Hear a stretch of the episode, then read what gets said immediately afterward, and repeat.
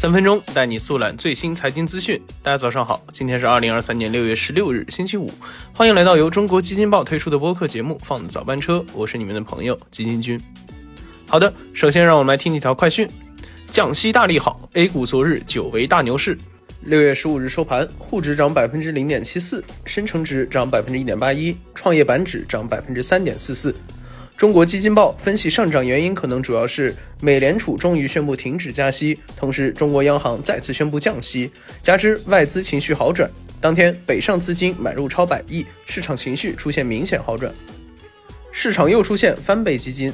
日前受游戏板块反弹带动。相关指数基金净值增长率集体上攻，翻倍基重现江湖，而且数量还有所增加。截至六月十四日，全市场共有四只基金今年以来收益超过百分之百，均为重仓游戏板块的指数基金。重磅利好，央行降息。六月十五日，中国央行进行了两千三百七十亿元一年期的 MLF 操作，利率为百分之二点六五，此前为百分之二点七五。昨日有两千亿元 MLF 到期。最近央妈密集降息，六月十三日早间，央行还下调了公开市场操作七天期逆回购利率十个基点，为去年八月以来首次下调。美联储宣布暂停加息。六月十五日凌晨，美联储如期宣布暂停加息，止步此前的连续十次加息记录。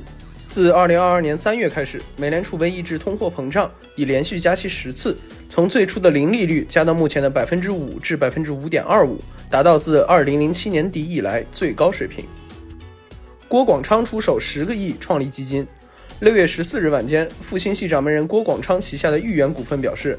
公司参与设立的股权投资基金复兴汉兴杭州股权投资基金合伙企业有限合伙，已在中国证券投资基金业协会完成备案手续，基金规模为十亿元。据了解，该基金将投向消费领域。李嘉诚家族海外业务又有大动作。六月十四日晚间，李嘉诚家族旗下长江和记实业有限公司发布公告，与沃达丰集团就整合双方在英国的电讯业务达成具约束力的协议。值得注意的是，此交易是英国移动市场十多年来最大的企业合并。若其顺利通过监管机构审核，那么将缔造英国最大的移动通信公司，客户达两千七百万。好的，接下来就让我们来了解一下这波市场上的翻倍基金的具体情况吧。昨日 A 股迎来了久违的高开高走，放量大涨。究其原因，首先是前夜美联储暂停加息，再加上央妈昨日的继续降息，给予了市场充分的爆发条件。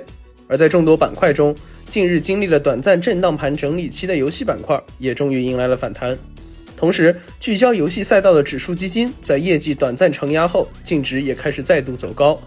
此前因游戏板块调整而一度消失的翻倍机重现江湖，数量也有所增加。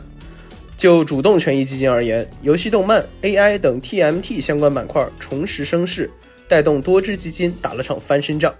近二十天，多只主动权益基金净值反弹幅度可观。对于短期内是否应该加仓 TMT 板块，基金经理之间分歧显著。有基金经理估计，板块在五月基本见底后将迎来盛夏攻势。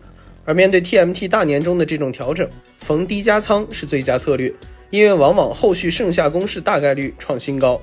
不过，也有部分基金经理的态度仍较为谨慎。一位基金经理说道：“从板块结构来看，借鉴历史经验。”前期强势的 TMT 板块仍需要时间震荡消化，来进一步降低交易拥挤度。我们会维持配置，但不会重仓。说到这里，基金君也想来问一下各位听众朋友：你们会看好游戏、动漫等 TMT 相关板块的后市表现吗？欢迎在评论区留言讨论。好的，以上就是我们今天放的早班车的全部内容了。感谢您的收听，我们下周一同一时间不见不散。